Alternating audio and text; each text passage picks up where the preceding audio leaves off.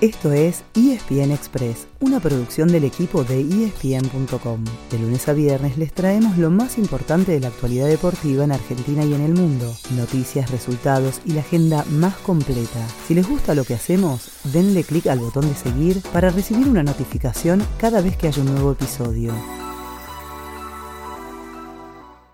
De frente llega Colazo.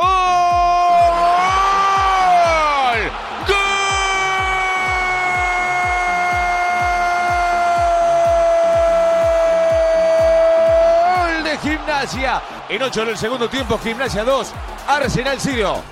En la liga profesional parecía que esta semana todos jugaban para Boca, hasta que anoche, en el segundo tiempo, se despertó Gimnasia para convertirse en el nuevo dueño de la punta. El Lobo se impuso 2 a 0 contra Arsenal en La Plata y ahora mira a todos desde arriba porque salvo el Ceneice y Racing, todos los otros equipos que están en carrera dejaron puntos en el camino. Ayer Atlético Tucumán perdió la punta pese a jugar en su casa al empatar 1 a 1 frente a Talleres. Tampoco pudo acercarse Argentino Juniors, derrotado 2 a 1 por Defensa y Justicia en Florencio Varela. El martes ya habían igualado Cruz y Huracán ante Tigre y Barracas respectivamente, pese a jugar ambos de local. Boca cumplió con su parte ganándole 1 a 0 a Lanús el miércoles y Racing también hizo los deberes superando por el mismo marcador a Patronato. Después de 19 fechas, así está la parte alta de la tabla.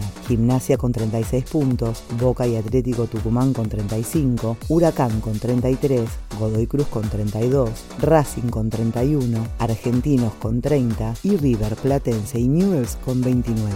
Hoy hay descanso y mañana ya arranca la fecha 20 que se jugará de sábado a martes. Muy rápido, esto será lo mejor. El domingo, San Lorenzo River a las 15.30 y Platense Racing a las 20.30. El lunes, Boca Huracán y Unión Independiente ambos a las 7 de la tarde y Argentinos Atlético de Tucumán a las 21.30. Y el martes, Central Córdoba Gimnasia a las 20.30.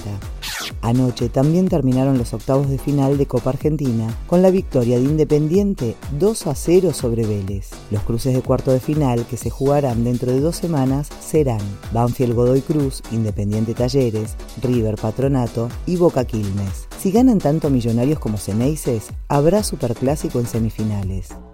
En el fútbol europeo hay jornada completa antes del receso del próximo fin de semana a causa de la fecha FIFA. Como ya saben, todas las grandes ligas las pueden ver por Star Plus. Así que cumplimos con nuestra tarea de cada viernes y les elegimos lo mejor para que solamente tengan que darle play. Hoy pueden empezar con algo distinto. A las 2 de la tarde por la Superliga de Turquía juega el Galatasaray que se reforzó con muchos jugadores top, entre ellos Mauricardi. Si quieren algo más clásico, a las 4 de la tarde pueden disfrutar del Aston Villa de Dibu Martínez frente al Southampton. El sábado a las 8 y media de la mañana arranquen con Wolverhampton Manchester City, sigan 10 y media con Osburgo Bayern Múnich, almuercen rápido para que a las 13.30 puedan sentarse a ver Tottenham Leicester y les damos la tarde libre, salvo que prefieran engancharse con alguna otra de las tantas ligas disponibles como el Brasileirao, el Campeonato Uruguayo, el de Ecuador o la MLS. El domingo va a ser muy largo porque a las 7 y media de la mañana el Inter de Lautaro Martínez visita al Udinese y a las 4 de la tarde se juega el derby de Madrid entre el Atlético y el Real. Pero en el medio tienen Brentford Arsenal a las 8 de la mañana, PSV Feyenoord a las 9 y media, Monza Juventus a las 10,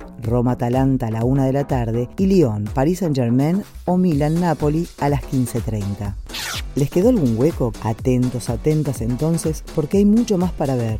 Si el sábado a la tarde lo dejaron liberado de fútbol, será para no perderse a los Pumas frente a Sudáfrica por la penúltima fecha del Rugby Championship, un torneo que está más cerrado que nunca después del partidazo de ayer en el que Nueva Zelanda le ganó con lo justo a Australia en un final polémico que si no lo vieron pueden revivir en scrum.com.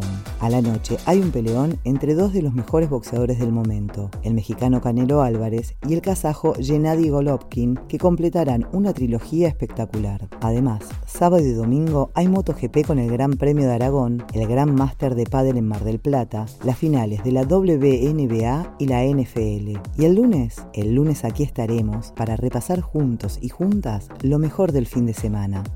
Ese fue el final del episodio de hoy. De lunes a viernes, al comenzar el día, les contamos lo que pasó y lo que se viene en el mundo del deporte. Los esperamos en el próximo episodio con mucho más ESPN Express.